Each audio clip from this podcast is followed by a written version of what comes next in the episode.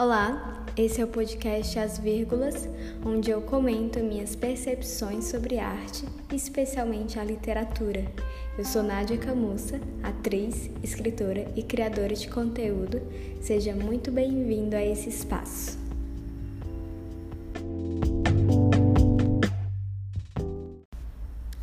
Olá, ouvinte do As Vírgulas. Faz bastante tempo que eu não apareço por aqui, a última vez que eu lancei um episódio foi em, no começo de novembro. E depois disso eu lancei o meu e-book, o e-book do meu livro, que foi lançado agora em janeiro. E aí tá aí disponível o e-book gratuito para quem quiser escutar. Em outubro eu tinha divulgado que o podcast eh, eu ia fazer uma nova temporada só com poetas com mulheres, né, poetisas, mas a vida aconteceu e eu fiquei toda atrapalhada com várias coisas, principalmente com relação à publicação do meu livro, que foi algo que eu não estava muito bem esperando que fosse acontecer. E acabou que eu tive que dar uma pausa no podcast e resolvi voltar agora que as coisas já se acalmaram. No entanto, né, o tempo às vezes muda a nossa percepção das coisas e quando eu divulguei essa nova temporada, é, eu tinha pensado em trazer quatro poetas, que seriam a Sylvia Plath, cinco eu acho, né? A Sofia de Mello Braine Anderson, a Conceição Evaristo e a Emily Dickinson. Mas aí eu acabei pensando em nesse mês de março fazer um pouco diferente. E agora a minha ideia é fazer três lives no Instagram e aí pegar essas lives e trazer aqui para o podcast. E essas lives serão com poetas nordestinas vivas. Porque quando eu fui ver a seleção que eu tinha feito, não que não sejam autoras que eu gostasse, mas é, foi motivada pela proximidade do aniversário dessas autoras, né?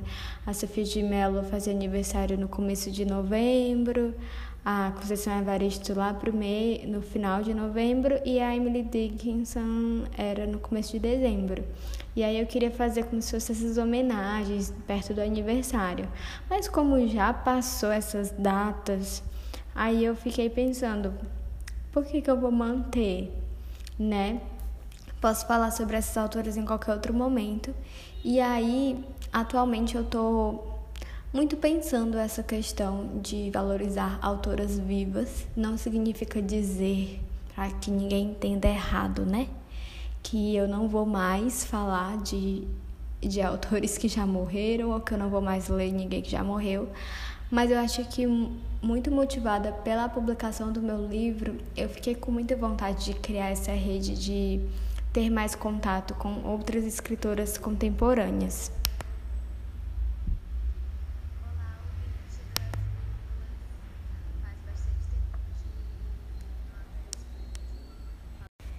Então, toda semana a gente vai ter aqui uma conversa com uma escritora nordestina contemporânea. Eu não vou divulgar os nomes agora porque eu ainda vou confirmar, mas se você não me acompanha ainda e chegou aqui no podcast por acaso, me segue lá no Instagram, arroba as vírgulas, que eu vou colocar lá quem serão as convidadas. Na última semana de março, é, não vai ser uma convidada, Provavelmente, mas também ainda vou confirmar, eu vou chamar é, a galera do podcast Poemo. Fica a dica aí, se você não conhece esse podcast, é um podcast voltado só para poesia, que eu acompanho, eu gosto muito do trabalho que eles fazem, então provavelmente vou chamá-los para uma conversa para falar sobre podcast e sobre poesia. E para finalizar este esse episódio tá meio interlúdio. é, eu queria fazer o convite para quem tem interesse em ler mais poesia. Quem, tipo assim, ah, eu não gosto muito porque eu não entendo. Quem tem a vontade de sair um pouco da zona de conforto e conhecer mais poesia, a participar do clube que eu lancei agora em fevereiro, que é o Clube Leituras Líricas, oficina de leitura poética. Por que, que eu estou chamando assim? É, já expliquei um pouco no Instagram, mas vou explicar aqui para você que está ouvindo. É esse, esse projeto eu quero juntar escrita com leitura. Então, eu quero também unir leitores e escritores. O clube vai ser voltado para a discussão de livros de poesia todo mês. No, na última sexta-feira do mês, a gente vai se encontrar online para conversar sobre um livro de poesia, mas também ao longo do mês eu vou estar tá mandando para os participantes proposições de escrita. Você não precisa ser escritor profissional. Eu não sou escritora profissional. Como diz a Clarice Lispector, eu gosto de ser amadora. É, a ideia é que também é, com esse projeto, com esse clube, com esse grupo, a gente se incentive a escrever. Porque às vezes, assim, realmente rola um momento que a gente não tá com muito incentivo de escrever depois que eu publiquei o meu livro, eu senti um pouco essa ressaca literária da escrita e aí resolvi criar um clube juntando leitura com escrita. E essas proposições vão ser inspiradas pela leitura do livro do mês. Então, em março, o nosso primeiro livro vai ser o livro da Conceição Evaristo, ou Poemas da Recordação e Outros Movimentos. E a partir desse livro, eu vou então estar enviando para os participantes proposições de escrita. E aí a gente se encontra no final do mês para conversar sobre o livro, ler poemas e eu reservo o finalzinho do encontro a meia hora para quem quiser ler seus próprios textos. Então a gente vai ter a oportunidade de ler os nossos próprios textos para né, pessoas interessadas em poesia. Não precisa também necessariamente ser só textos de poesia, mas textos de gêneros diversos. E eu estou muito empolgada com esse projeto. Eu acho que vai ser um momento muito rico e muito legal em que a gente vai estar tá podendo é, comentar sobre os nossos textos, se inspirar em autores contemporâneos, clássicos, diversos autores. Esse ano a seleção que eu fiz foi mais voltada para autores contemporâneos. Em março a gente vai discutir o livro Não Pararei de Gritar, de Carlos de Assunção. Em, em março não, em abril, né? Em março vai ser a Conceição Evaristo. Em abril vai ser o Carlos de Assunção. Em maio a Wisława Szymborska, que é uma escritora polonesa. O livro vai ser o Para o Meu Coração num Domingo. Em junho, a gente vai conversar sobre Cenas de Abril e Teus, a Teus Pés, da Ana Cristina César. São dois livros que estão dentro do Poética, que foi lançado pela Companhia das Letras com todos os livros dela. Em julho, a gente vai conversar sobre a antologia do coletivo Pretaral, que é um coletivo de poesia só de mulheres negras aqui do Ceará e essa antologia está disponível gratuitamente. Em agosto, a gente fala sobre O Martelo, da Adelaide Ivanova.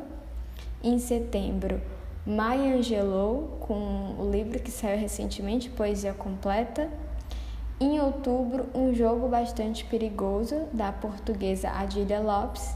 E em novembro e em dezembro eu deixei livre para que a gente possa votar com os participantes. E como é que você faz para participar? É só estar me apoiando lá pela plataforma Apoia-se a partir de 15 reais. Esse projeto ele é uma recompensa para os meus apoiadores. Foi uma forma que eu consegui, que eu elaborei, né, de monetizar o meu conteúdo, de rentabilizar o que eu trabalho que eu faço na internet. Eu produzo conteúdo para o Instagram, para o podcast, newsletter, YouTube.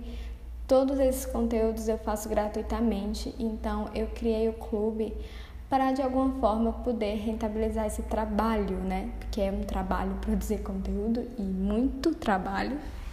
Então eu criei uma campanha de financiamento na plataforma Apoia-se e o clube é uma forma de recompensa, além do, da produção que eu já faço, né? Porque o apoio no Apoia-se é para a produção que eu já faço né? Mas eu quis criar esse clube também para trazer algo a mais do que eu já faço gratuitamente para quem está podendo se disponibilizar e me apoiar financeiramente.